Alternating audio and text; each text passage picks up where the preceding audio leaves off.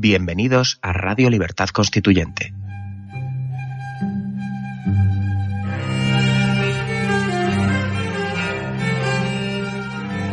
Están escuchando Radio Libertad Constituyente con don Antonio García Trevijano.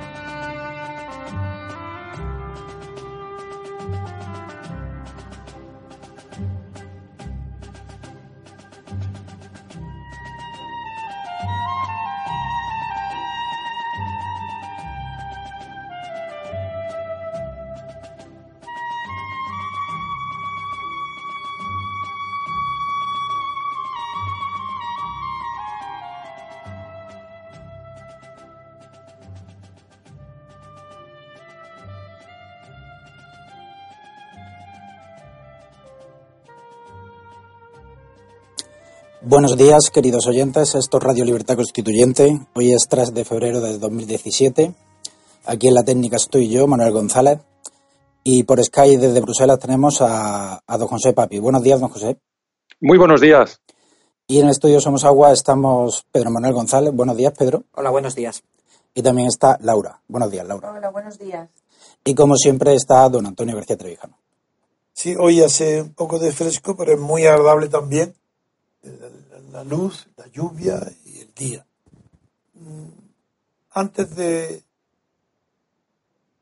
pasar directamente a las noticias más importantes del día en la prensa española y europea, que como era previsible, están, como se espera durante mucho tiempo, monopolizadas por los modales de Donald Trump el reciente investido presidente, tomada posesión del presidente de, de, la presidencia de Estados Unidos, conviene hacer una pequeña reflexión que se desarrollaré en otros programas con más tiempo. Pero las noticias de hoy, que va a leer luego Laura, todas tienen el mismo signo. Y la absoluta, aparte de los intereses en juego que están siempre, intereses económicos y culturales, que siempre están en juego en toda diferencia política, con independencia de eso, es evidente que hay una absoluta incomprensión entre el lenguaje público de Donald Trump y el lenguaje público del resto de los gobiernos del mundo. Todos. Esto ocasiona un problema. Y es que mientras Donald Trump, su lenguaje público es el mismo que el privado, en el resto de los gobiernos del mundo, el lenguaje de los gobiernos es diplomático. Es decir, que no coincide con el lenguaje o la manera de hablar privada. La disparidad es tan grande, tan grande, que desde que nacemos estamos habituados a ella. Hay que ser muy, muy perspicaz, muy analista, muy extrañado de todo lo que pasa en el mundo para poder percibir lo que todo el mundo considera un hecho normal y que pasa desapercibido. Y es que todos los gobiernos del mundo, sin excepción, incluido Obama, incluido los Estados Unidos, utilizan un lenguaje en público y otro lenguaje en privado. Eso lo sabe todo el mundo. Y ahora, y se produce la aparente revolución de Trump, que es en realidad una revolución idiomática. Porque Trump dice en público lo mismo que en privado. Y esto ha producido tal escándalo, tal incomprensión, que todos los gobiernos del mundo hoy se sienten atacados y ofendidos porque Trump dice en público lo que los gobiernos europeos y del resto del mundo dicen en privado. Pero si es que Donald Trump piensa exactamente igual que todos los demás gobiernos, solo con una diferencia. Que al decir en público Trump lo que piensa, hace la política incorrecta. lo políticamente incorrecto lo lleva a la práctica de su gobierno. Mientras que los demás gobiernos del mundo piensan en privado una cosa y practican en público la otra cosa diferente o incluso contraria. Con esta advertencia paso a, decirle a Laura que nos lea los principales titulares de la prensa de hoy. Sí, buenos días a todos. De la prensa nacional en el periódico El Mundo podemos destacar eh, en la parte inferior el titular se refiere a Trump. Eh, se indica Trump abre otro frente con Australia, uno de sus más fieles aliados y su titula Tilda de idiota, un acuerdo con Canberra sobre refugiados y le cuelga el teléfono al primer ministro. Por su parte, en el periódico El País eh, se destaca en portada, se, se indican palabras de Trump. Todos los países se han aprovechado de nosotros, entre comillas, y subtitula El presidente justifica su conflicto con otro aliado, Australia, como un intento de hacer justicia por supuestos abusos sufridos por Estados Unidos. Ya en páginas interiores se titula Trump abre crecientes brechas en las alianzas históricas de Estados Unidos. Sin embargo, hay que indicar una columna. En, Una columna en la parte derecha se titula Los refugiados de la discordia. Se indica los 1.250 refugiados en el origen de la trifulca son hombres, mujeres y niños de Irán, Afganistán, Irak, retenidos en las remotas islas de Nauru y Manus desde hace hasta tres años. Fueron enviados por Australia, que en 2013 decretó que quien fuera interceptado en una patera en ruta hacia su costa sería enviado allí. Claro. Esta, este hecho ridículo, que apenas si sería comentado en Australia y en algunos estados de los federados en Estados Unidos, pero que no sería jamás una noticia mundial, hoy aparece en el mundo como primera portada de los periódicos del mundo entero y es que Trump abre un frente de conflicto con Australia. He tenido la paciencia de leer íntegramente y entrecomillada la conversación telefónica de Trump con el primer ministro australiano.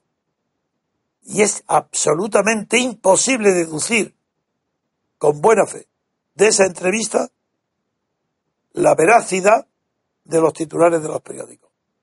Incluso entiendo que Donald Trump piense que esa conversación es la más idiota que ha tenido, porque de verdad, si el primer ministro australiano ha tomado en serio la broma, la manera de hablar franca, directa de Trump respecto al tema de los refugiados 1250 que quiere Australia mandar a Estados Unidos y que Trump le ha dicho que va a mandar a los terroristas del maratón de Boston, se ve claramente que es una broma que está diciendo, pero eh, eso hay que estudiarlo.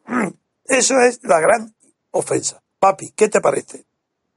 Bueno, pues eh, buenos días, don Antonio, y buenos días a los oyentes de nuevo. Pues a mí lo que me parece es que este fin de semana Madonna tendría que convocar una nueva manifestación en, en Estados Unidos en cuanto se enterara. en Australia y en Australia. También, también. Va mucha gente a sus conciertos, seguro allí. Y, eh, aprovechando, pues que claro, la política de inmigración de Australia deja la política de inmigración de Trump a la altura de una película de Walt Disney. Venga, venga, explícala, para que se den cuenta los oyentes de la mentira, la hipocresía y el cinismo de los gobiernos que están y de la prensa que hoy están atacando a Donald Trump. Pues, pues por motivo de los refugiados. Pues como, como, hacemos siempre en el programa, don Antonio, partimos de los datos y no de juicios de valor. Un dato. En el año 2013, 300 barcos llegaron a las costas australianas, lo cual significó alrededor de 20.500 personas, o 20.500 inmigrantes ilegales, vamos a llamarlos así. En el año 2014, los australianos empezaron a ponerse duros y llegaron 157 barcos, aproximadamente la mitad que el año anterior. desde el año 2015 hasta hoy, 2015, 2016 y lo que llevamos de año, han llegado cero barcos a las costas australianas. Estos 1.250 refugiados que tienen eh, metidos en una isla tienen un tiempo de detención media de 478 días. Algunos de ellos han estado incluso cinco años. De hecho, ha habido hasta problemas con las ONGs, con Naciones Unidas, etcétera, etcétera. Y esta, eh, muy en resumen, es la política de inmigración que tiene Australia. Con lo cual, yo lo que le solicitaría a los presidentes de la grandes es que Dejen, mantillas a Trump. Claro, por supuesto. Esta semana, tanto Madonna y los músicos como los presidentes de las tecnológicas norteamericanas. Que se vayan a Canberra. Hay que irse a Canberra, a, Canberra a, montar un porque esto no es, esto no es normal, ¿no? Entonces, eh, eh, esta es la política de inmigración de un país que yo creo que no le cae mal a nadie, ¿no? Igual que a mí me sigue sorprendiendo que a nadie le caiga mal en la Unión Europea los noruegos o los islandeses o los suizos, ¿no? Que tampoco Pero quieren como está reciente el, el Gran Premio de Melbourne, pues fíjate qué publicidad. Bueno, eso sería maravilloso. Eso sería maravilloso. Bien, esa es tu primera entrada. Ahora sigue eh, analizando, ya que estamos en esta vía, y antes de pasar a leer los titulares de los periódicos, no, tú mismo los vas a inducir las noticias. Y es qué está pasando con desde que Trump es motivo de escándalo, es la piedra de escándalo político. Esa es Trump, se llama Donald Trump. ¿Qué sucede? Pues que en Alemania se produce una sorpresa. En, en, el, en el Reino Unido no. Pues vamos a hablar ahora qué ha pasado en el Reino Unido, en el Parlamento, sobre el Brexit, que ya lo habíamos previsto y analizado, y qué está pasando en Alemania que no lo habíamos previsto ni analizado. Primero, papi, explica el Brexit, el triunfo de Teresa May, y cómo lo dijimos exactamente lo que iba a pasar. Como, como, habíamos anunciado en el programa, don Antonio, la relación de fuerza, las relaciones de fuerza, de poder, ¿no? que había entre eh, la Premier británica, Theresa May, y los diputados, ¿no? y a, a, su vez la relación de fuerza que existía entre los diputados y los votantes en sus distritos, estaba configurada de tal manera de que era absolutamente imposible que el Parlamento le dijera que no al Brexit. Desde luego. Y en la primera vuelta de, de la votación, pues bueno, eh, con perdón de hablar coloquialmente, han ganado de paliza. Han ganado de paliza 400 no sé cuántos votos a ciento y pico. No, no. recuerdo la cifra, pero vamos, de paliza, don Antonio. Lo que estaba previsto, más todavía. El que se ha atrevido probablemente ha sido el diputado de distrito, en el cual su distrito votó oh. en contra del Brexit. Es igual se ha atrevido un poquito, pero con la boca pequeña. Claro. Con la boca pequeña no sea que te disuelvan el Parlamento y te quedes sin trabajo. Y tengas que volver, volver a, a lanzar la campaña y a, y a hablar con los votantes y a decirle por qué todos ellos se equivocaron, ¿no? y, y, tú tienes razón. ¿no? Bueno, ¿y Entonces, qué relación pone esto la relación de las relaciones con Trump, que está presente aquí? Porque es bueno, lo primero bueno. que hay, la primera medida que ha tomado fue el acuerdo bilateral con uh, Teresa May. Sí, bueno, eh, eh, lo, si le parece bien, lo voy a enmarcar en la, en la alta reunión o la gran de acuerdo, reunión de, lo de Malta, en lo de Malta. La gran reunión de filósofos internacionales. La de Malta, ¿no? Se, sí, sí, que es, eh, bueno, formalmente denominada reunión del Consejo de la Unión Europea, ¿no? Sí. que tienen reunión hoy en Malta. La presidencia del Consejo la ostenta en este semestre eh, la, la, pequeña isla del Mediterráneo, Malta. Y bueno, aquello, don Antonio, es una colección de frases que es que no me da, no, no quiero ni decírselas, porque no, es que yo, me ha llegado la del presidente polaco del del TAC o Tusk, Donald Tusk, sí, sí. de que bueno, de, sobre el porvenir que le espera a la UE.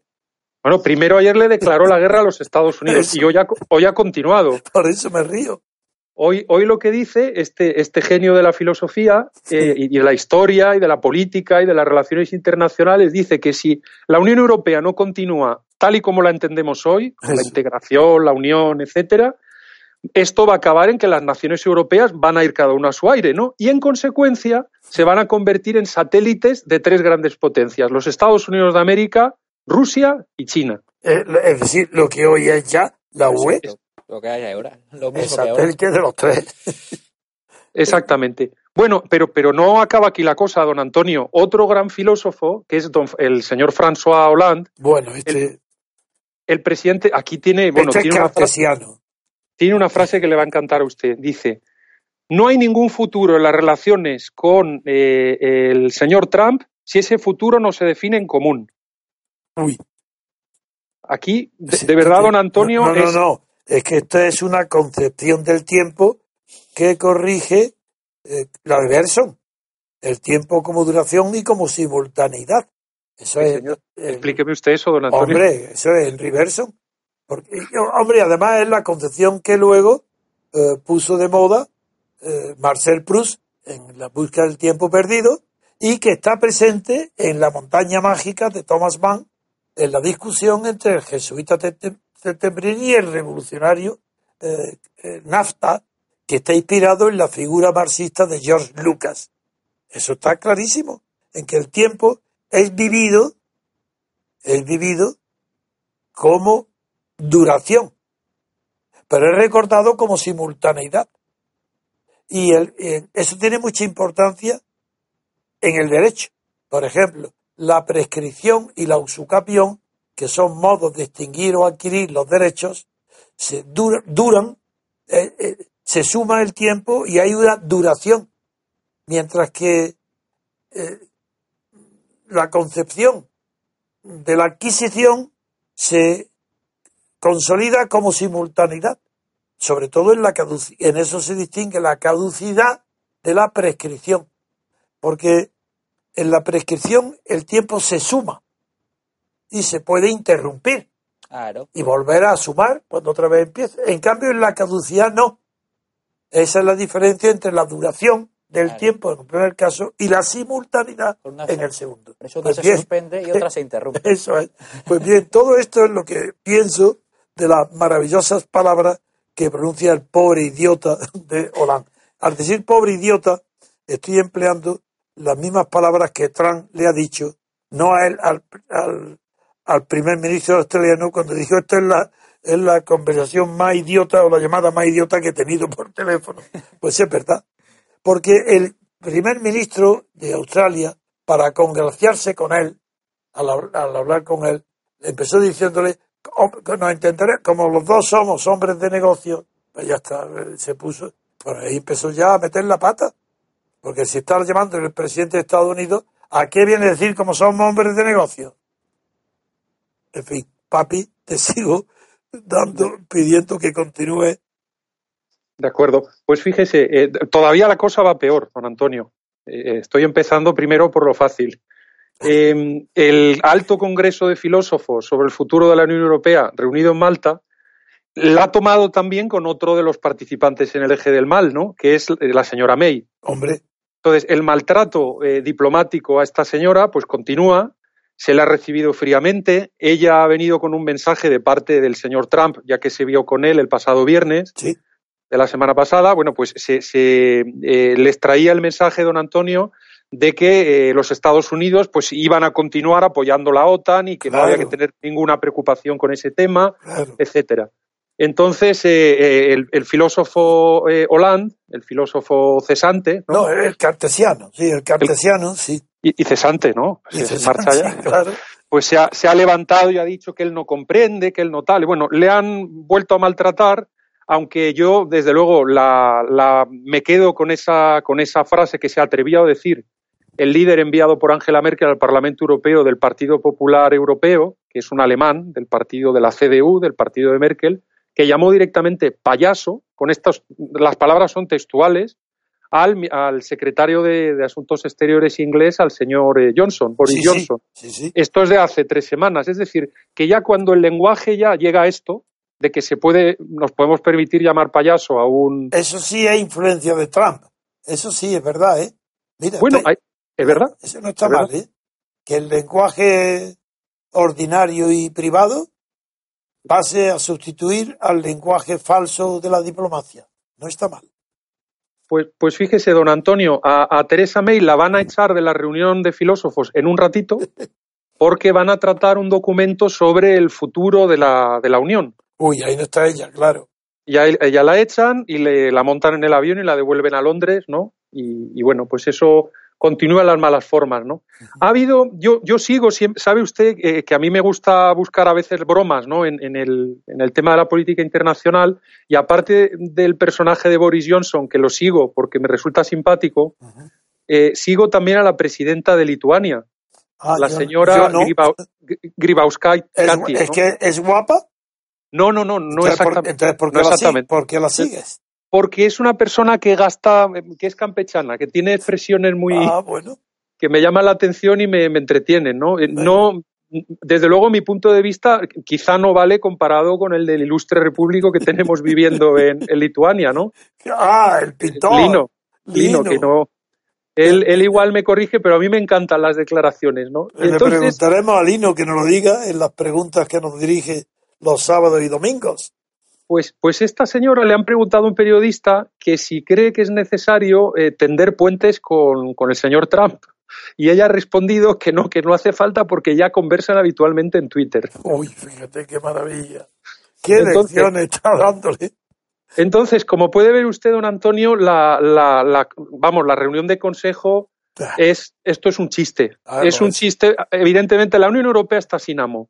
Es un carro que normalmente tiene dos, dos jinetes, ¿no? Subidos al carro, o jinetes no, ¿cómo se diría? Dos... Eh, sí, tronco.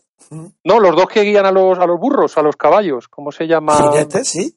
Ah, no, los cocheros. cocheros, los el auriga. Eso, Auriga, no, pero eso es los cocheros. Porque no, van no van montados encima del caballo, por eso. Claro, por eso, cocheros. Sí. Entonces, hay que tener en cuenta que François Hollande se ha bajado del carro y que Angela Merkel se está bajando del carro. Y eso me puede permitir también unir con cómo está la situación en Alemania.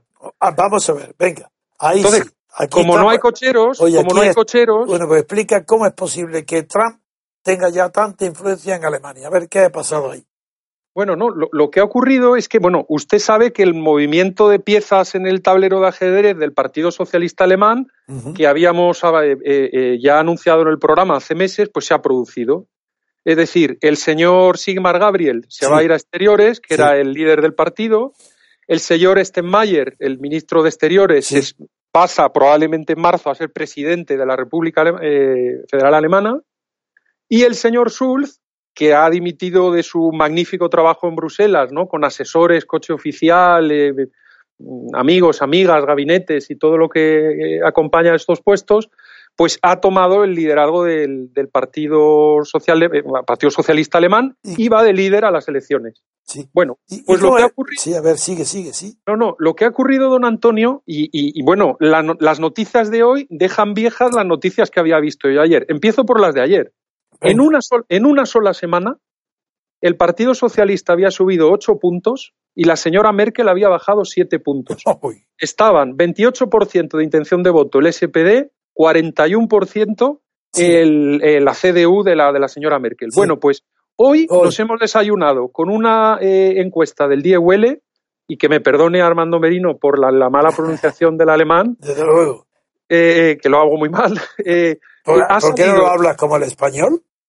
Uy, es que, es que no me sabría decirle ni la traducción, don Antonio. bueno, ah, bueno, no, dice pronunciarlo en español. Ah, bueno, pues die huele. no, bueno, bueno, eso no es español. Con W. de, en, ah, español, en español no dice hue, eso es en inglés. Como bifredo, no se dice Bifredo. Se como V. Yo, es que Don Antonio me tiene vigilado desde que una vez en el, en el, corto plazo. por Dios, me vuelve loco. La gramática nada, eso, no puedo sufrirlo. Bueno, pues, pues eh, eh, eh, atentos nuestros oyentes. Esta mañana nos hemos desayunado con una encuesta que hay un vuelco. Yo, yo no sé si esto se va a confirmar por más encuestas 50% de intención de voto para el señor Schulz, 34% para la señora Merkel. Pero eso es una barbaridad la diferencia. Que, que lo hubieran estado empatados ligeramente un punto más, se comprende por Trump. Pero esas diferencias ya no solo es Trump, ¿eh? cuidado. Esas diferencias ya obedecen a políticos interiores alemanes. Ahí está presente otra cuestión. Lo que sucede es que la diferencia entre Merkel y Trump en respecto a la inmigración no es tan grande. Entonces, ¿por qué lo atribuyes tú, papi? Sabes más que yo. Bueno, vamos a ver, don Antonio. Yo lo que creo es que Martin Schulz, y, lo comentaba con, Pedro Manuel en el último programa, el viernes pasado, Martin Schulz es un una persona, vamos a decir, más del estilo de Trump a la hora de hablar. Eso. Es un señor que no se le ve, no se le ve el filtro del asesor o, de, o del o del, en fin, del, del, asesor de imagen o del, o del que le redacta los discursos. Es una persona llana una persona llana. Y esto eh, en una Alemania en la cual Alternativa por Alemania está trayendo este discurso. Ah, eso sí. Vamos a decir, no sé, no quiero llamarlo populista, pero, más novedoso, novedoso. Este discurso novedoso que es más llano, más abierto, más, sincero, más directo. Eh, pues eh, el señor Schulz, por su carácter, es una persona que es así. Hay que, hay que recordar, me repito porque ya lo dije la semana pasada, este señor ha sido futbolista. Luego de ser futbolista ha sido tendero. Y con treinta y largos, casi 40 años, hace 15, 16, 17, 18 años, entró en política. Con lo cual no se han maleado, eh, si me permite la expresión, eh, eh, del todo, ¿no? No, no, no, se trata tanto de que no se haya maleado como que continúa con las costumbres privadas de hablar con sinceridad y decir lo que se piensa y no las ha pasado todavía ya al menos al 100% al lenguaje diplomático de lo público y de lo político. Cosa que, que, me sorprende en un miembro de la oligarquía europea, porque él ha pasado por el Parlamento Europeo como presidente y, bueno, pues eh, evidentemente... si en la juventud ha sido futbolista y luego tendero, eso marca carácter. Eso es. En cambio, la política y los políticos de hoy no hay uno solo que marque carácter.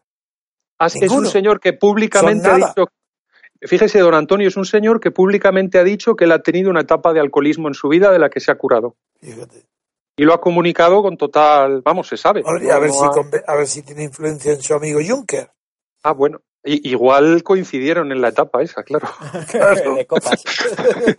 igual coincidieron. Bueno, vamos a ver, yo lo que veo por responder a su pregunta, don Antonio, si este señor mantiene ese lenguaje más cercano, más directo, punto uno. Segundo, recupera algo de la combatividad que tenía hace años el SPD. Sí. Porque en el SPD, como están en una gran coalición con, con, eh, Merkel, hay, no, con Merkel. Con está hablando de la coalición de gobierno.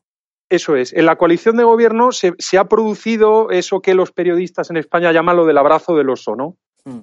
Que le han quitado de, las energías ¿no? al SPD y el SPD es un partido que va, lo que quiere con sus representantes, cobrar el sueldo, decir tres o cuatro comentarios socialdemócratas y marcharse, ¿no?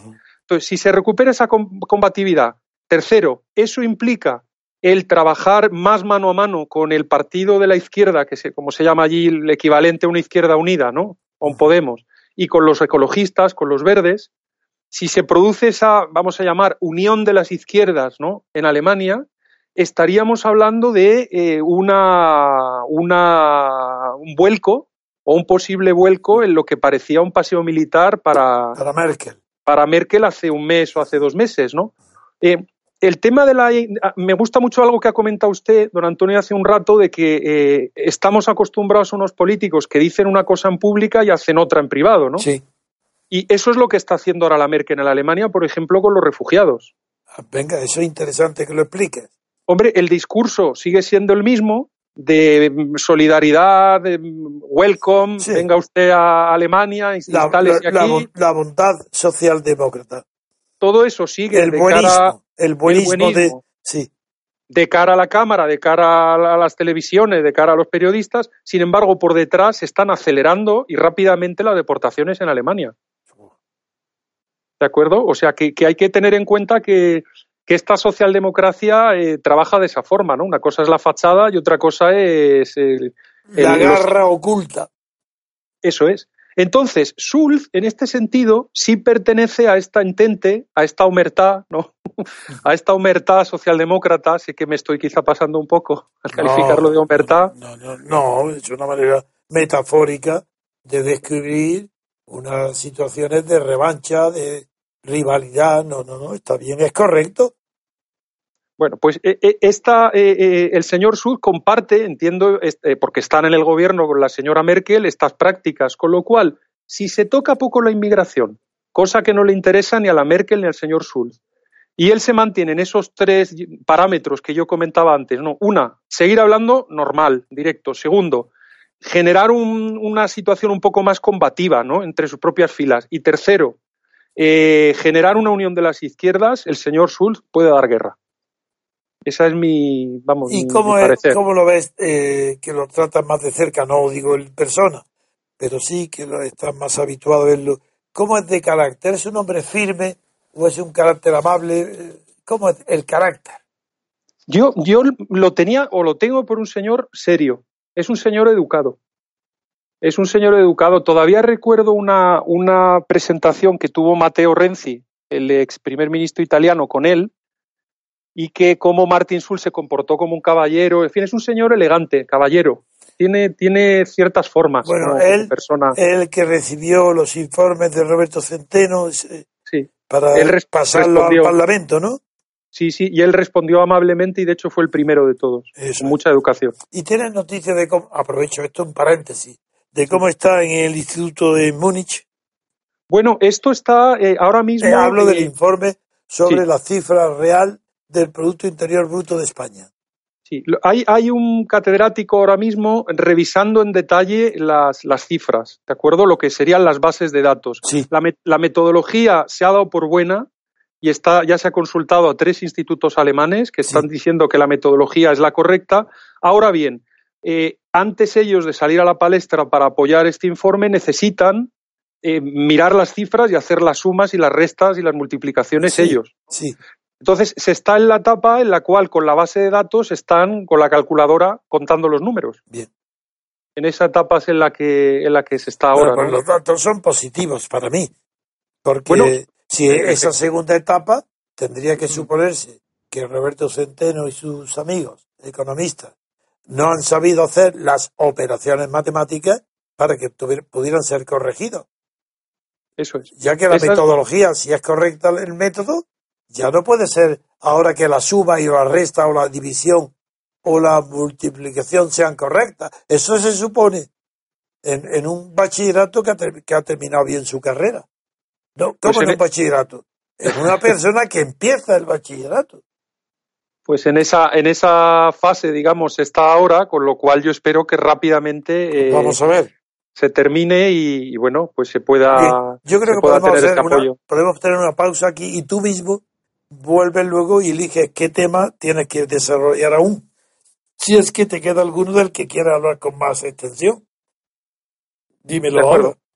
bueno, no, no sabría de qué tema hablar. Eh, Fillona, ayer lo cubrió usted muy bien en el programa, ¿no? Si no recuerdo mal. Además está peor cada día. Ah, bueno, hay, hay, eh, la Unión, hay un tema con Hungría y con una ah, central nuclear que están construyendo los rusos allí. El acuerdo de Putin con Hungría, ese sí que merece la pena, porque es otro de los asuntos que la prensa está eh, ya eh, está presentando a la opinión pública como como el peligro inmenso del soviético que ya empieza a... Pero don, pero don Antonio, cuando el eje del mal viene con dinero, el dinero es el dinero, hombre. Bueno, muy bien. Vamos a la pausa y es verdad que esa noticia de Putin Hungría es interesante de ver más de cerca. Esto es una pausa y volvemos enseguida.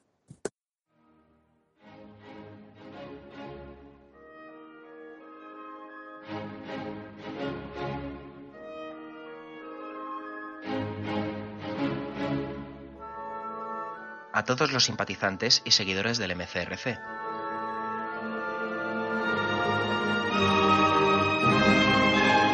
Estimados repúblicos, en esencia o en potencia, seguramente alguna vez os habréis planteado el dilema de si es adecuado o no asociaros a nuestro movimiento.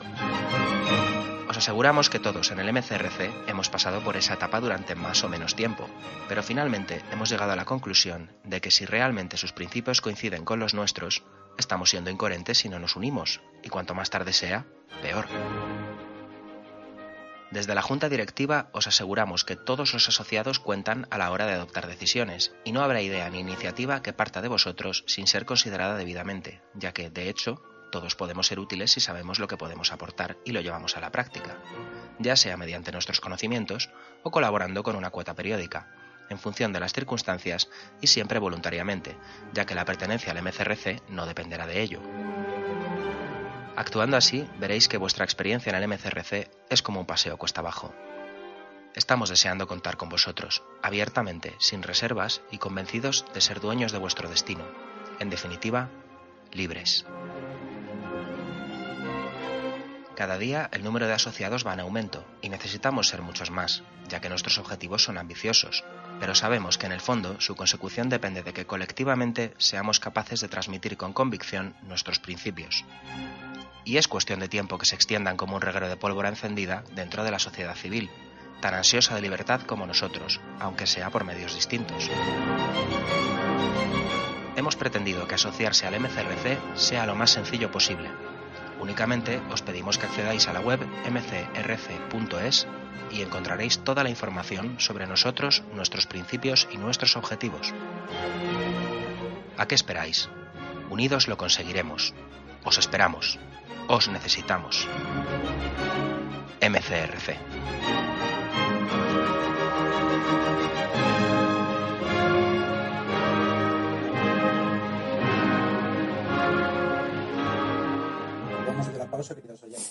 la palabra don Antonio. Sí, hay otras noticias internacionales que Laura va a leer una de ellas y luego Papi nos, Papi nos va a completar que merecen nuestro comentario de hoy.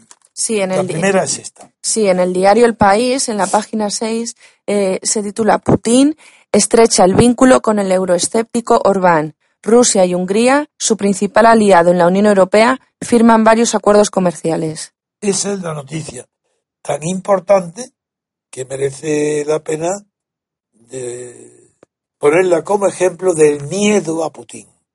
Firma acuerdos comerciales con un país con el que no está en ninguna situación de, de tensión y esto merece la atención del mundo. Putin está acordando cuestiones de comercio con Hungría. Venga, papi, a ver, ¿qué te parece? Bueno, yo voy a todavía complicar más el, titular, si usted me lo, me lo permite. Claro que sí. El titular de esta noticia que tengo yo delante del periódico político dice lo siguiente: ataque nuclear de Rusia a Europa. estoy, traduciendo literalmente. Pero es que de verdad que esa es la realidad. Nos estamos riendo, pero nos reímos de la realidad política mundial. Es esta. Repite el título. Ataque nuclear de Rusia a Europa. Y, luego, y luego el contenido de la noticia es esto del acuerdo que, se, que, ha, firmado el gobierno húngaro con el gobierno ruso para que Rosatom, una empresa rusa, construya una planta nuclear, en fin, para... Es decir, que el periódico Política, que tiene tanto prestigio, es peor aún en la exageración, la mentira y la deformación que el país. Manda Pero, don, Antonio, el, Vaticano de la socialdemocracia no es Madrid, don Antonio. El Vaticano de la socialdemocracia es Bruselas. Esto Claro. Aquí yo salgo a gorrazos, don Antonio, de todas las cenas a las que me invitan. Claro. ¿Y, y hay algo que comentar de esta entrevista comercial o ninguno? ¿no? Hay, bueno, pues sencillamente que es falso y es falso, si me permite eh, un comentario. ¿Pero qué es falso? ¿Que no ha habido ningún acuerdo? No, sí que hay un acuerdo, pero este acuerdo solo puede ir adelante, el acuerdo de la construcción, me refiero a la planta nuclear, a la central nuclear, ¿no? Ah, que de eso no, no habla el bueno, este, Yo no he este leído el texto. Pues este es un acuerdo de 12.000 millones de euros, es un proyecto, perdón, de 12.000 millones de euros para construir una central de producción de electricidad en Hungría los trabajos los van a hacer la empresa Rosatom, una empresa rusa, y la, financiación de la obra, el 80% lo pone esta empresa rusa. Pero, ¿por qué digo que es falso todo el debate y es falso el, lanzar miedo acerca de Rusia? Porque este proyecto ni se puede firmar, ni se puede construir, ni puede ir adelante si no tiene la aprobación de Bruselas y Bruselas la va a dar. Y se sabe que la va a dar. Y ha habido ya varias preaprobaciones donde se ha dicho que la Unión Europea está perfectamente de acuerdo con esta obra. Hay que pedir una serie de permisos medioambientales, energéticos, tal, y todo esto está aprobado.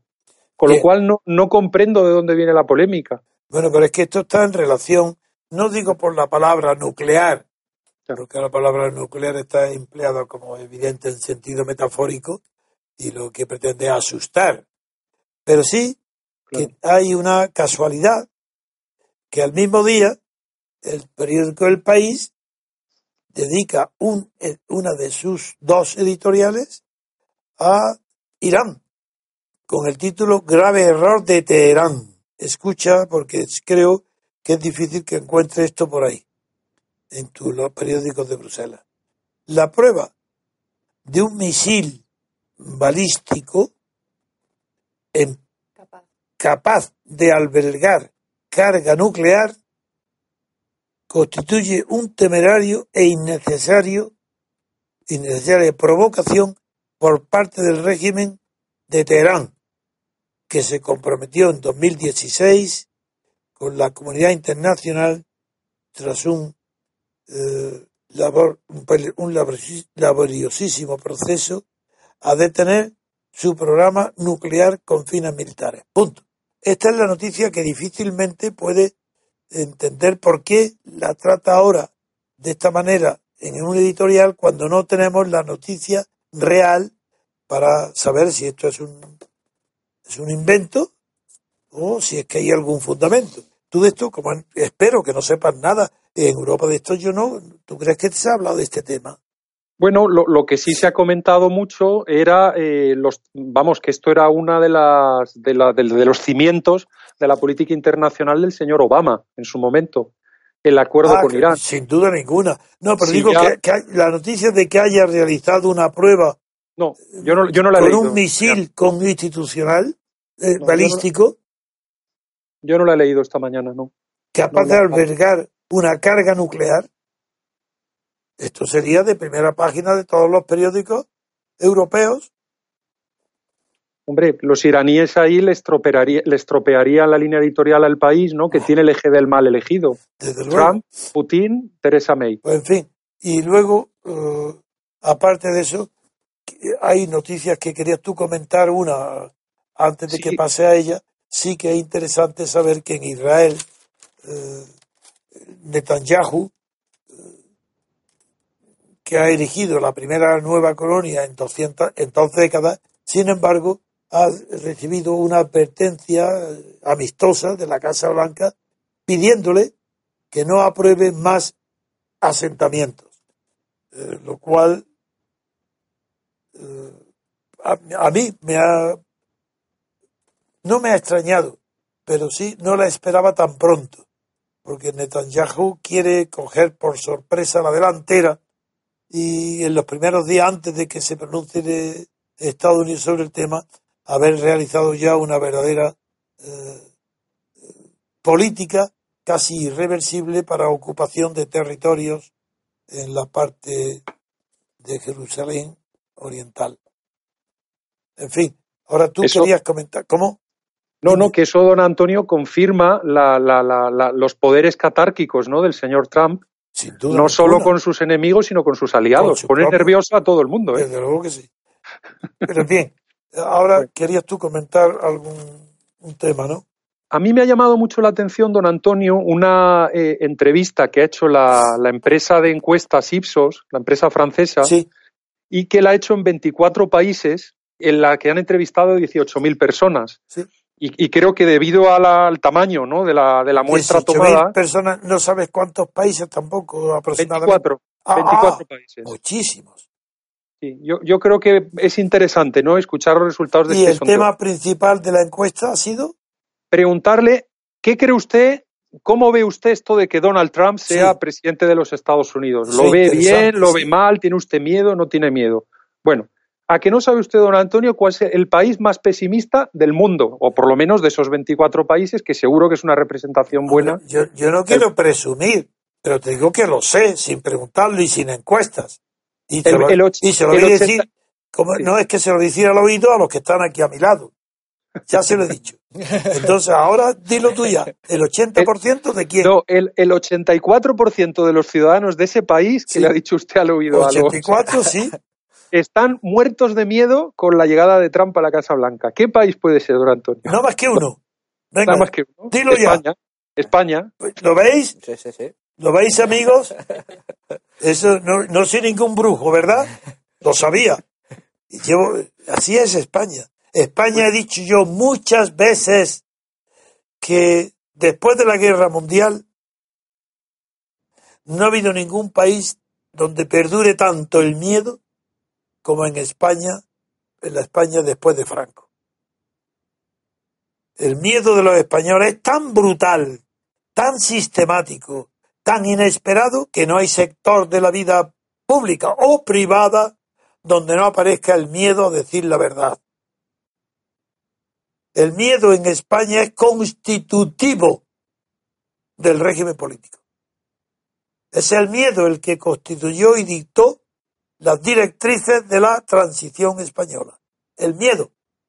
Pero el miedo no solo de los que perdieron la guerra civil, que continuaba el miedo al, régimen franquista, sino el miedo de los vencedores a aparecer, a parecer de, de, de aquí en, de entonces en adelante, a partir de la muerte de Franco, en parecer vencedores. Ese miedo a parecer vencedor o parecer derrotado ha hecho que en España hoy todas las ideologías, todas las psicologías social de los personajes públicos quieran presumir de que no fueron ganadores de la guerra civil ni perdedores y que hoy el lenguaje del perdedor es el lenguaje de lo políticamente correcto, del vencedor. Es el lenguaje de Hillary Clinton. Esa es España. Esa es la, todos los periódicos, radio, televisión, gente de dinero, gente profesionales, gente pobre, obreros. Esa es la opinión. El miedo miedo a, como ha, hecho, como ha dicho la encuesta, la encuesta. Yo no necesito hacer esa encuesta porque de verdad me dedico desde, que tengo tan edad tan pequeña como fue a partir de eso, de la pubertad, tengo la manía, el sistema de analizar la psicología de la sociedad donde vivo. Por lo cual tengo que conocer, aunque me equivoque, pero trato de conocer con la mayor profundidad posible el alma oculta de los pueblos. Y el alma de los españoles para mí es diáfana, miedo. Pero miedo al seguro, miedo a ellos mismos, miedo a los instintos, miedo a las pasiones, miedo a todo, porque no dominan nada, porque no tienen carácter, porque los genes españoles han eliminado de las poblaciones actuales todos aquellos genes altruistas y valerosos que inmigraron o fueron expulsados con los árabes, con los moriscos, los judíos, los colonizadores de América y no digamos ya la última criba, las guerras civiles del 19 y sobre todo la guerra civil. Ahí murieron los primeros, los que no eran emboscados, los que no eran los alcaldes de Bilbao, de, del prototipo Fuarelza. El emboscado es el resultado que ha producido el temperamento y el carácter del pueblo español actual. El pueblo español actual es como un emboscado de la guerra civil. No quiere la verdad. Tiene miedo al enfrentamiento verbal de la verdad. Y todos están de acuerdo en la mentira hipócrita de la socialdemocracia y de los valores de la socialdemocracia. Eso es lo que quería decirte yo a esa encuesta que tú has sacado hoy tan oportunamente en nuestro programa, pues sabéis cómo el enemigo número uno para nosotros es el lenguaje del poder, el lenguaje de la diplomacia, el lenguaje de los gobiernos, de los periódicos, de las universidades, de los profesores, de los libros de filosofía. Ese es nuestro enemigo, porque es el enemigo de la libertad política. Es el enemigo de la libertad política colectiva, que nadie, todavía nadie sabe lo que es. Todavía no se han enterado de lo que pasó en Estados Unidos. Que por qué en Estados Unidos surge un hombre capaz de hablar la verdad de lo que piensa en privado, decirlo en público, porque en Estados Unidos triunfó en un momento histórico la libertad política colectiva. Y aunque sus intelectuales no hayan dado categoría intelectual, mental o abstracta al concepto filosófico de libertad política colectiva, sin embargo, el hecho histórico es que disfrutan de ella. Por eso Estados Unidos no tiene reforma de la Constitución, tiene enmiendas y por eso dura más de 200 años, porque está basada en la libertad política colectiva, que esa fue la fuerza constituyente de Estados Unidos. A ver, papi, continúa tú, porque yo bueno, era, un comentario, era un comentario a tu encuesta. No, si acaso destacar eh, qué resultados han dado en otros países, por ejemplo, le llamará la atención el 74% de los rusos ven como grandes noticias que el señor Trump haya sido elegido presidente. Hombre, fíjate. El 65% de los indios. Es decir, que hay una percepción en el mundo, eh, yo creo que se lo escuché la contraria de lo que dice la prensa. A Vicente Ferrer se lo escuchamos el otro día, que él lo relataba de varios países latinoamericanos, si no recuerdo mal. Sí. Y, él decía que la percepción que había allí no era tan catastrófica como la que teníamos por aquí. Y, bueno, pues, pues decir, llamar la atención de cómo los rusos ven en la elección del señor Trump una esperanza para su futuro, para la paz, para que el mundo cambie mejor. Muy bien. Bueno, pues vamos a otra pausa y luego pasaremos ya a las noticias con Pedro. Pasaremos a las noticias españolas bueno, española, de España, no, dice español. Está, antes de que tú selecciones, como siempre, y tu habitual sistema de recordarnos los temas judiciales y jurídicos, antes de eso sí habrá que hacer una referencia a la escisión que se ha producido ya en Podemos, mm.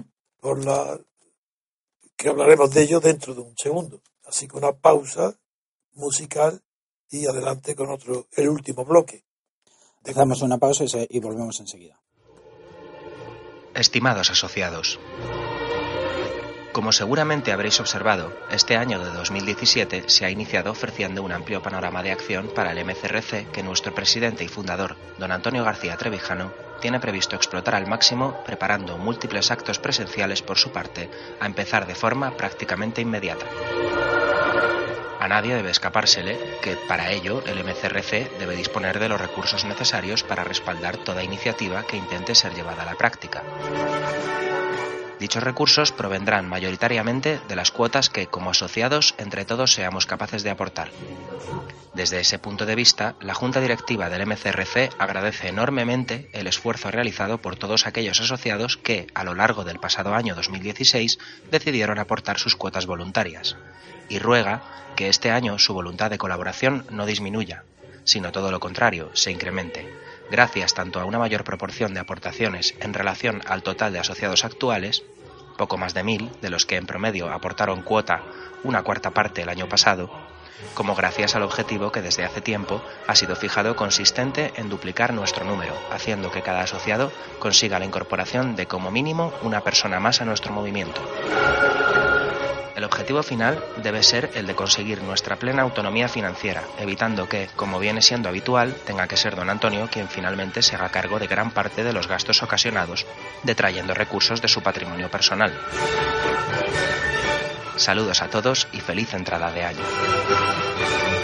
MCRC.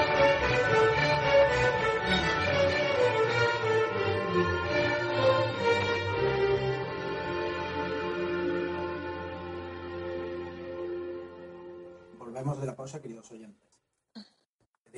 Sí, en el último bloque de análisis político le vamos a comentar las dos noticias que nos va a leer eh, Laura. Sí. Una sobre Andalucía y otra sobre Podemos.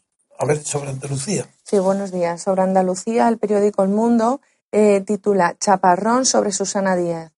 La tercera dimisión por la presión de las mareas constata la crisis sanitaria en Andalucía. Cuando dice marea, se refiere a la marea blanca. A la marea blanca sanitaria. de, los médicos, de las batas blancas. Sí. dice en el texto, a la salida de dos altos cargos del gobierno de Susana Díaz, el ya ex viceconsejero de Salud Martín Blanco y el exgerente del Servicio Andaluz de Salud José Manuel Aranda, el pasado martes, se unió ayer la dimisión de la gerente del Complejo Hospitalario de Granada, Cristina López, que se marcha tras haber permanecido en el cargo menos de tres meses. Yo creo que antes de pasar a, leer la segunda noticia sobre Podemos, vamos a comentar primero mm, esta. Y por dos razones. En primer lugar, porque las vacilaciones permanentemente, la inseguridad que tiene Susana Díaz para presentarse y tener éxito en su elección como nueva secretario general del PSOE, explica que hayan, que primero, eh, que, se haya lanzado uh, López a ser candidato ese, para ese puesto, que, que no tiene carácter ni eh, para poder dirigir un partido histórico como el PSOE.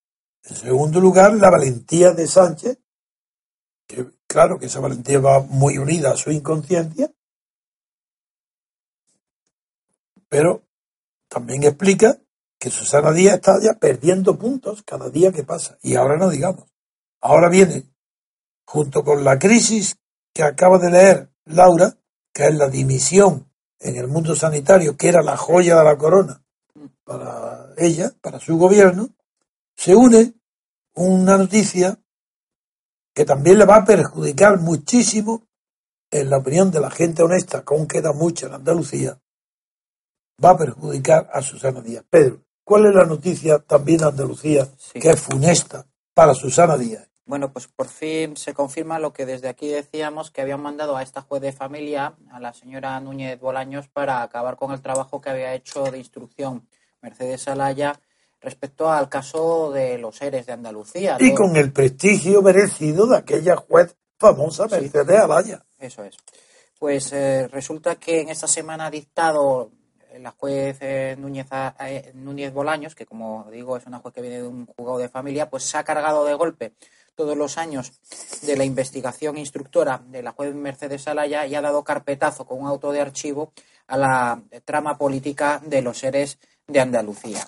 Eh, concretamente, hemos de recordar que se trataba de la investigación nada menos eh, que de un fraude de unos 3.000 millones de euros eh, por los cursos formativos que durante una década llevaba la Junta de Andalucía que preside precisamente la socialista Susana Díez, como dice usted, don Antonio. Pues es un auto de 16 páginas en el que archiva esta pieza en la que han figurado como investigados nada menos que tres exconsejeros de la Junta de Andalucía y 21 eh, exaltos cargos, eh, no, altos cargos actualmente aún del gobierno andaluz. Pero no solo eso, sino es que lo eh, archive por unas cuestiones técnicas y hay que de la cosa, sino que arremete durísimamente contra la juez Mercedes Alaya y también... No, ataca ya personalmente. personalmente, y no solo contra la juez Mercedes Alaya, sino también contra la unidad central operativa de la Guardia Civil, que fue la que inició las pesquisas. O sea, si hay alguien en Sevilla que conozca personalmente, tenga confianza con ella, con la jueza Raya, como nunca le, aunque le transmití cuando estaba ejerciendo su función de juez de la corrupción del PSOE, con el motivo de los ¿Eres? ¿Se llama los? Sí, sí, eres. Expediente de regulación. si alguien la conoce, le puede decir de verdad que tome contacto con nosotros, que nos dé datos, que es imposible que pueda aceptar que esté humillada y calumniada y ofendida de esta manera pública. Una buena juez que trabajó ejemplarmente, que se enfrentó a un mundo entero de corrupción y que, la verdad, yo no veo hoy que tenga un órgano público que la defienda. Eso es, es que no, lo veo. No existe. Es decir, antes todavía en la el Consejo General del Poder Judicial, bueno, es que no debería de permitir estas cosas viniendo además de Por eso le pido que le, que le digan que yo continúo hoy, el MCRC continúa admirando el valor y el trabajo metódico que hizo. Yo no puedo saber porque no lo he seguido si mm. tuvo er, o no errores en la instrucción. Le, costó hasta la salud, que tuvo que, bueno, Pero me gustaría de verdad hacerle llegar nuestro eh, afecto, respeto, admiración como jueza y como persona. Pues mire, eh, don Antonio, la juez Núñez Bolaños en este eh, auto que dicta archivando la pieza política de los seres acusa a Alaya y a la Guardia Civil nada menos que de elaborar teorías sobre conspiración y tramas delictivas. El colmo esto. ¿eh? Que han causado un daño a personas cuya honorabilidad y profesionalidad se ponen en cuestión, viéndose abocadas a defenderse como presuntos delincuentes en el proceso. Pues claro, en eso consiste, ¿no? En que si eres investigado, te puedes, tienes que defender. Tienes que defender.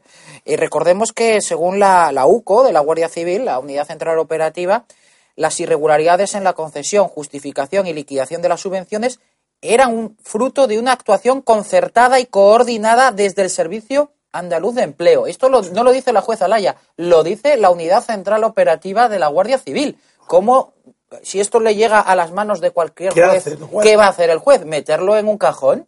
Pues tendrá que investigarlo. Eso fue lo que hizo precisamente eh, la juez Mercedes Alaña. Alaya. Eh, esta organización benefició una red clientelar tras actuar de forma concertada y bajo instrucciones específicas, como también sostiene la Guardia Civil. Eh, sin embargo, en su auto, ahora la juez esta de familia, Núñez Bolaños, que se ha hecho cargo del juzgado de Alaya, se lamenta del perjuicio que la investigación judicial impulsada por esta ha causado a muchas familias. Es algo increíble. Dice textualmente, voy a leer. Es intolerable. Voy a leer el auto. Y Alaya no se queja por consejo del Poder Judicial, no pide protección, no pide. Yo ante este ataque. Desde luego merece el amparo del Consejo, porque textualmente abro, se abren comillas, en el auto se dice lo más grave es el daño que se causa a personas cuya honorabilidad y profesionalidad se pone en cuestión, viéndose abocadas a defenderse como presuntos delincuentes en el proceso. Pero vamos a ver, no han sido imputados. Sí, sí. Griñán y Chávez. Pedro. Sí, sí, sí, entonces, Entonces, ¿qué ha hecho? ¿Un mal, un mal eh, procedimiento? ¿Una mala instrucción? En absoluto, más meticulosa e imposible. Pero si ha terminado estando procesados, estando imputados, estando investigados. Mm. ¿Cómo es que ha hecho mal la instrucción? ¿Por qué lo atacan de esa manera?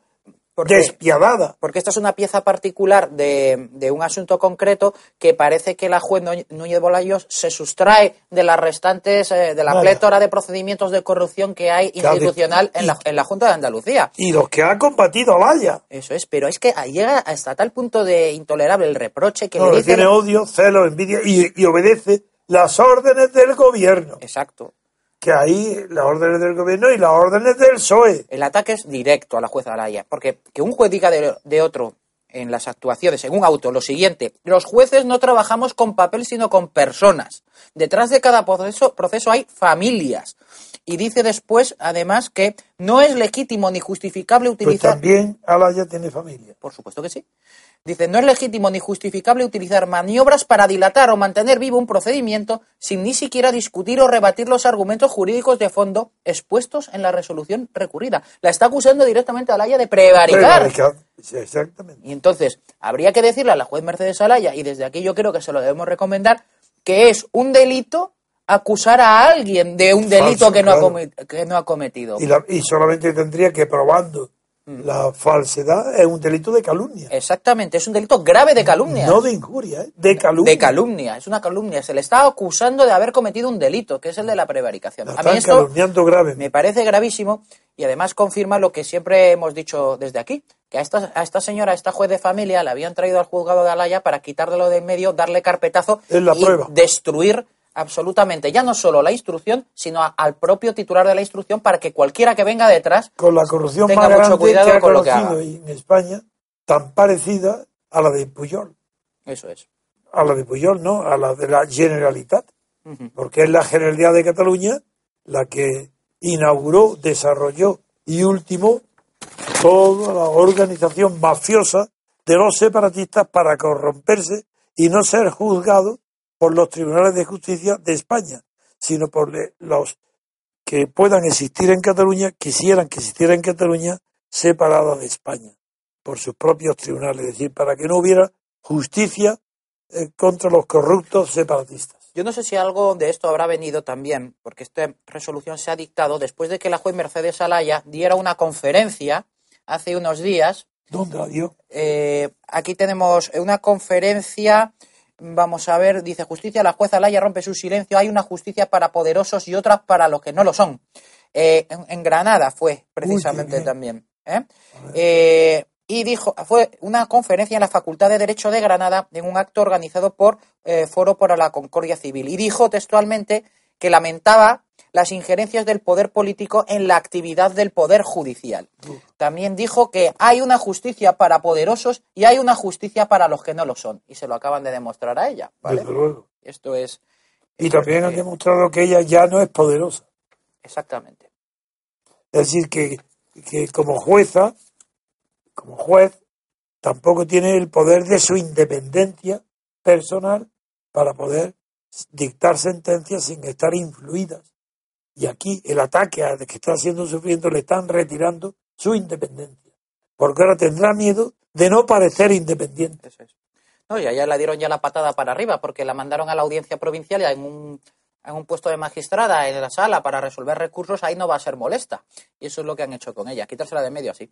Pues muy bien, pues ahora la última noticia que vamos a comentar es la que está también en las primeras páginas de todos los periódicos y de los medios de comunicación, que la puede leer. Sí, a destacar en páginas interiores del periódico El Mundo, eh, relativo a, Podemos, se indica plebiscito de Iglesias, Errejón o yo.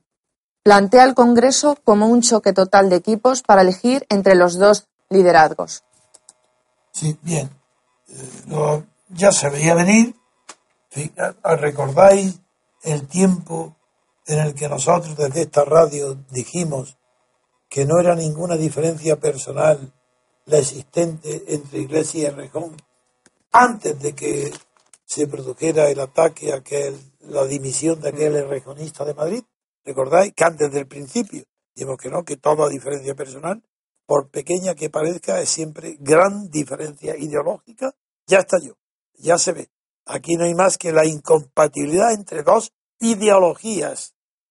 La ideología comunista, o mejor dicho, la ideología totalitaria de un aspirante a dictador Iglesias y la ideología socialdemócrata de un aspirante a suplantar al PSOE llamado Erdogan. Esta, eh, este choque entre los dos merece la atención buena del mundo y también la atención buena por, porque por los títulos están bastante bien elegidos. Eh, en cambio, en el país no sé bien en los titulares, que lo voy a ver en este momento, Laura me lo está abriendo, no sé si los, los titulares reflejan con exactitud el, verdadero alcance de la polémica. Sí, eh, Iglesias, dice el país, Iglesias convierte la pugna con el con Rejón en, ambos, en un plebiscito sobre su liderazgo. Es decir, que ha utilizado la misma palabra que mundo, que falta de imaginación, porque en realidad no es un plebiscito. ¿Por qué? Para que haya plebiscito tenía que haber una elección exclusiva sobre un tema que se diga sí o no, como las legiones romanas para elegir emperadores levantando su escudo o dejándolo caído en el brazo. El plebiscito requiere esa. En cambio, está muy bien cogida la palabra plebiscito para darle coherencia a la eh, indefinición de Podemos, que no quiere hablar ni de pueblo ni de casta, sino de, de gente. Es decir, y al hablar de gente, a la gente le corre, es la plebe.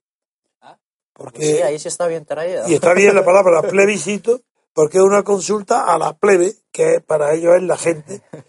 lo que sucede es que esas palabras, cuando se emplearon en, el, en Roma, con el idioma latino, del latín, significaban cosas distintas, porque si bien el plebiscito sí era un asunto sometido a la plebe, en cambio la gente no era lo que hoy se entiende, sino lo gentil, el gentilicio, lo que pertenecía a la gente de la familia misma, del mismo clan, es decir, de la organización gentilicia de la sociedad. Pero los titulares son los mismos. Y el Congreso de Podemos, en el que ya no hay noticia, que de los fundadores, eh, de los cinco fundadores no queda ni uno, bueno, no queda ni uno unido a otro, porque incluso Descansa ha dimitido por no aceptar la crítica que le ha hecho Iglesias de, lealtad y de traición. Y eh, esperemos ya el resultado en el que creo que se llama órdago o la apuesta, no sé cómo se llama, de Pablo Iglesias demuestra una confianza en sí misma ilimitada, parecida a la que eh, Felipe González hizo cuando, cuando dimitió de la Secretaría General eh, por abandonar el marxismo y luego volvió triunfador. Pues Pablo Iglesias con ese ejemplo querrá hacer lo mismo, volver como eh, anunciar que si es un plebiscito el dimite, si no es elegido, bueno, pues todo esto son las estrategias preelectorales. Eh, no merece la pena porque hemos hablado de este asunto muchas veces y no tenemos ya nada nuevo que añadir al abismo que se está, que se está eh, abriendo en la organización de Podemos por la publicidad dada como medio de lucha por los dos jefecillos del partido Podemos que utilizan la prensa y utilizan los, el conocimiento de sus disputas para afirmarse cada uno y conquistar más lealtades. El rejón eh, cultiva la apariencia del bueno, Iglesia la del no la del malo, la, del, sádico, la del sádico, y dos, la apariencia de que es imposible que el partido Podemos continúe sin tener un jefe indiscutible. Entonces, lo más probable es que esto termine en una escisión de Podemos, lo cual tampoco sería ningún drama. Y mientras tanto, Izquierda Unida desaparecida del mapa. Bueno, es que es parecido lo que le sucedió al Partido Comunista hasta que desapareció a través de Izquierda Unida, es muy parecido, con una diferencia, que la liquidación prácticamente del Partido Comunista y su desaparición de su etiqueta, de su nombre, no fue debida a realidades internas, sino a la conciencia que tenían eh, los militantes del Partido Comunista y sobre todo sus dirigentes de que no vendía, que no era socialdemócrata el nombre de comunista. Entonces, si hoy se habla de Izquierda Unida, eh, no es, para que no aparezca el nombre de comunismo. Y esa es la misma tesis de Rejón. Mientras que Pablo Iglesias, mucho más audaz y menos dubitativo, quiere construir un partido de clases. En cambio, el Rejón quiere construir un partido de varias clases. Lo que llaman ahora transversal. Transversal, de varias clases. Mientras que Pablo Iglesias pretende el partido de una sola clase. Estas palabras que acabo de decir sobre de una clase o de una sola clase o de sin clases, es uno de los temas que más fue discutido para definir la esencia del marxismo. Y frente a la tesis más divulgada, que el marxismo pretendía una sociedad sin clases, se contestó bien diciendo que no, que el marxismo lo que producía la lucha de las conciencias de clases produciría una sociedad de una sola clase, pero también es clase social en la terminología de las eh, eh, ciencias sociales modernas. Pues nada más, gracias por vuestra y, no sabéis cómo estamos de orgullosos y contentos por saber que muy pronto, en el, día 1 de marzo, inauguraremos nuestra difusión y nuestros programas eh, que aquí estáis oyendo todos los días también se retransmitirán en, en la televisión de Donostia. Hasta aquí el programa de hoy.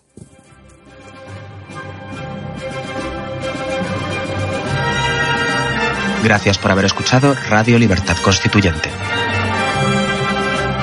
No olviden visitar la parrilla de programación en la nueva página web del Movimiento de Ciudadanos hacia la República Constitucional, en la dirección www.mcrc.es. Radio Libertad Constituyente. La libertad viene en nuestra busca.